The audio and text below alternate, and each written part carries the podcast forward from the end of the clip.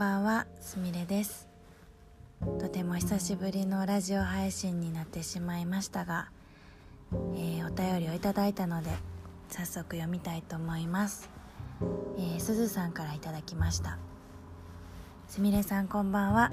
夜遅くになんですが悩んでることがあって相談したくて DM しました。よかったら暇な時にでも答えてくださると嬉しいです、えー自分は昔から周りのことにとても敏感になってしまって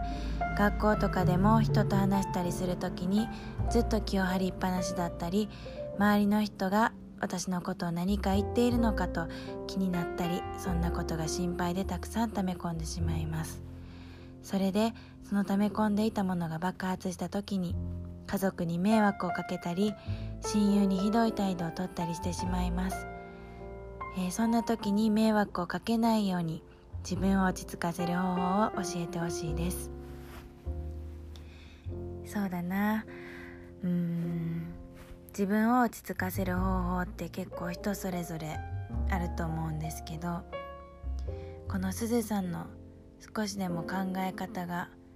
変わって気持ちが楽になる方法は何かなって、まあ、考えた時にこの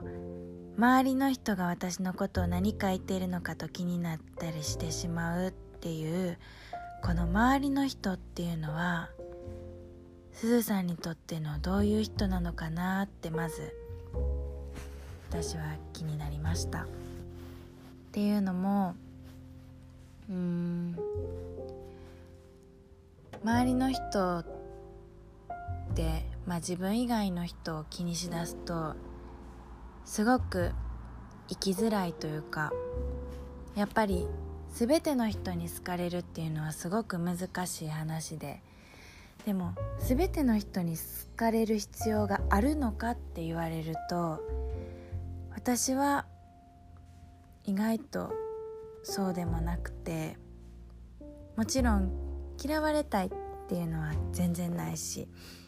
いい風に思われることに越したことはないけどそれを意識する相手は私にとっての大事な人。例えば本当に親友友達だったり家族だったり好きな人だったりその人たちにとって自分がどういう存在でありたいかっていうのが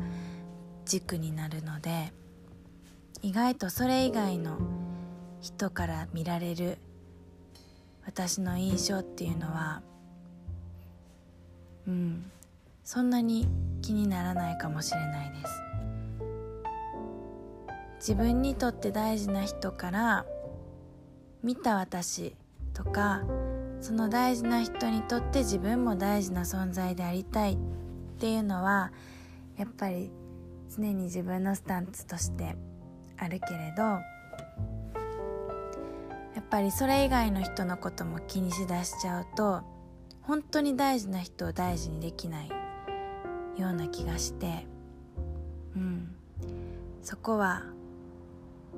あまり考えないようにした方がいいなって自分は思います。このすずさんも最後に家族に迷惑をかけたり親友にひどい態度をとったりしないようにそういう方法を教えてほしいって書いてくださってるんですけどきっとすずさんにとって家族とか親友ってすごい大事な存在で大事にしたいって思う相手だとしたらその周りの人っていうその周りの人の中身対象を大事な人に持ってきたらいいんじゃないかな。からその家族や親友にとってのすずさんはどういう存在でありたいか。そこに主軸を持ってこればうんもう少し楽に生きれるんじゃないかなって大事な人が思う自分はどういう存在でありたいかな。その人たちがしんどい時に呼んでくれる。その人たちがしんどい時に思い浮かべてくれる存在が自分であったらいいなっていう考え方にしたら意外とそれ以外の人の視線とかってなんか悪い意味じゃなくて考えなくて済む。どっちでもよくなる。でも意外と大事な人を大事にできる人ってすごい素敵な人だから意外とそれ以外の人も悪く思わないと思うなっていうのが、まあ、私の意見です。うん、やっぱりまあそれでも他の人の目線が気になっちゃう時とかきっとどう思われてるんだろうっていうのは誰もが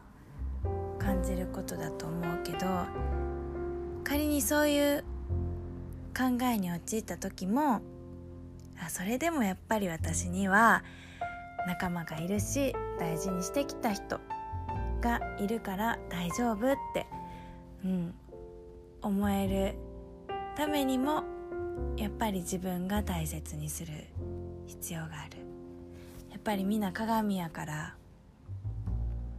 大事にみんなその大事な人を大事にできるすずさんであればうんなんかうまくいくんじゃないかなって思いました。はい。私もなんかこれ夜に話してるから声もなんかあんまり出てないし言ってることもぐちゃぐちゃかもしれないけど。うん。ちょっとでも気持ちが楽になったら嬉しいです。はい。ということで長々と話していてもあれなのでもうすぐ7分になってしまいそうなので今日はこのくらいでお返事のお返事したいと思います。はい。ということでここまで聞いていただいて今日もありがとうございます、えー、それではおやすみなさい。